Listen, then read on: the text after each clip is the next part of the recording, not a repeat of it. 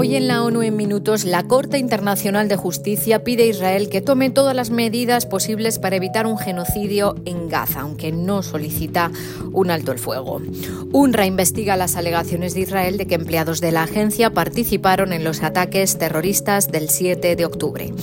Y la Oficina de Derechos Humanos lamenta la ejecución de un preso en Estados Unidos con gas nitrógeno y que pueda abrir la puerta a más ejecuciones. Un saludo de Beatriz Barral.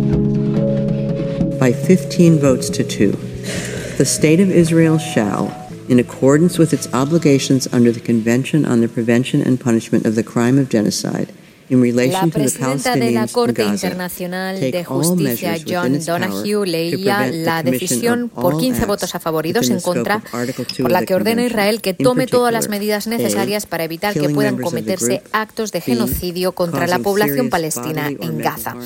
También le ordena que se asegure de que las tropas no cometan actos de este tipo, que sean tomadas medidas para prevenir y castigar la incitación al genocidio y que se permita la entrada de ayuda humanitaria en la franja.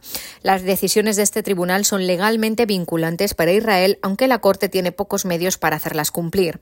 No obstante, los jueces también indicaron como parte de las medidas cautelares que Israel debe impedir la destrucción y asegurar la preservación de pruebas y entregar un informe en un plazo de un mes sobre todas las medidas tomadas. La Corte considera que las informaciones disponibles son suficientes para concluir que al menos algunos de los derechos reivindicados por Sudáfrica y para los que solicita protección son plausibles.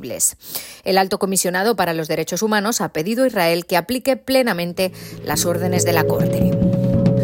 UNRWA ha recibido de Israel información sobre la presunta implicación de varios empleados en los ataques terroristas del 7 de octubre. La agencia ha despedido a los trabajadores y ha lanzado una investigación.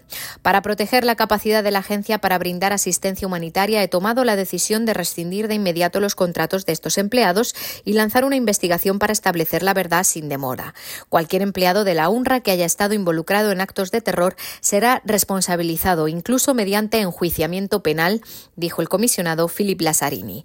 Según un comunicado de su portavoz, el secretario general ha sido informado por Lazzarini sobre las acusaciones extremadamente graves. Antonio Guterres está horrorizado por esta noticia y ha pedido a Lazzarini que investigue el asunto rápidamente y que garantice que cualquier empleado que se demuestre que participó o colaboró con lo ocurrido sea despedido de inmediato y referido para un posible enjuiciamiento penal. La UNRWA encargará una revisión independiente a expertos, según lo anunciado por el comisionado general el 17 de enero de 2024. Cambiamos de asunto. El alto comisionado para los derechos humanos expresó su profundo pesar por la ejecución de Kenneth Eugene Smith en Alabama, asfixiándole con gas nitrógeno. Um,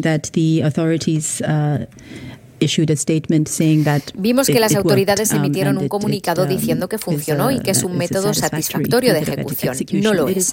No lo es. Podría constituir tortura, trato inhumano, degradante, en violación de los tratados de derechos humanos que Estados Unidos ha firmado, dijo la portavoz de la oficina Rabina Shandasani. Según informes de los testigos, la ejecución duró 25 minutos. Smith fue condenado a muerte por el asesinato de una mujer y ya habían intentado ejecutarlo con inyección letal.